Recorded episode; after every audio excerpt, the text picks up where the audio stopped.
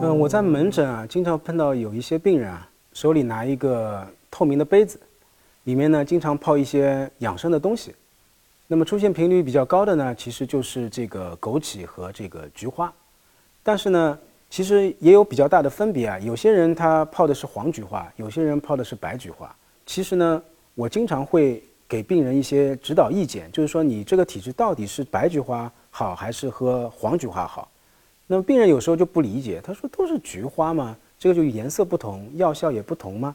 那么其实还是有比较大的区别的。医院的这个处方系统上面，我们能够开出三种菊花，一种是白菊花，一种是黄菊花，还有一种就是野菊花。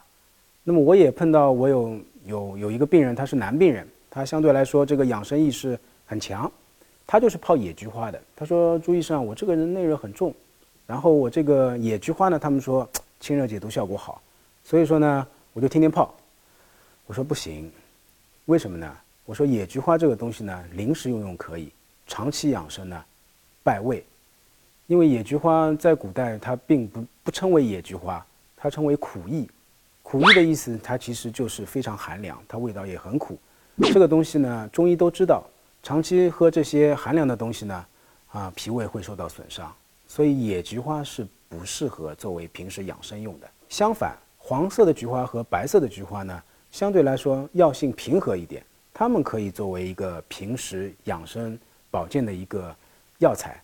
那么，其实黄菊花和白菊花呢，它其实用法上面呢，还是有比较大的一个区别。举个举个举个例子来说，黄色的菊花比较适合于这些呃疏散风热的病人。那么什么叫疏散风热？也就是通俗的理解啊，就是感冒的、喉咙痛的、经常经常这个呃脸上会会发这个红疹的这些热性比较重的病人呢，相对来说或者正常的人群热性热性比较重的，那么黄菊花会比较合适一点。那么还有一个就是白菊花，白菊花呢其实更适合现代人的这个养生的需求，因为白菊花。它除了有这个清热的作用之外呢，它还有平肝的作用。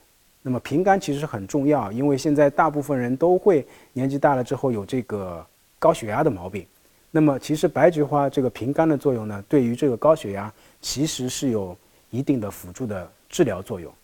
那么另外呢，白菊花它其实还有一个临床上比较显著的一个疗效。那么我曾经有一个病人，他就是遇到了一个非常奇怪的病。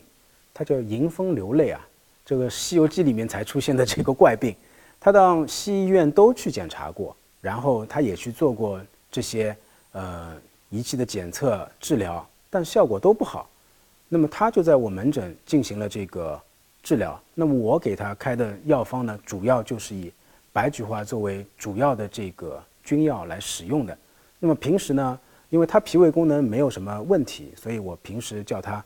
啊，平时也煮一些、泡一些这个白菊花进行代替这个日常的饮水。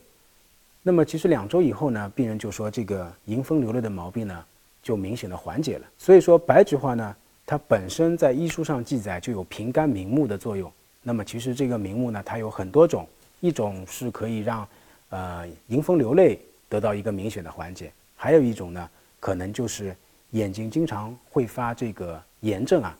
它也能起到一个治疗的作用。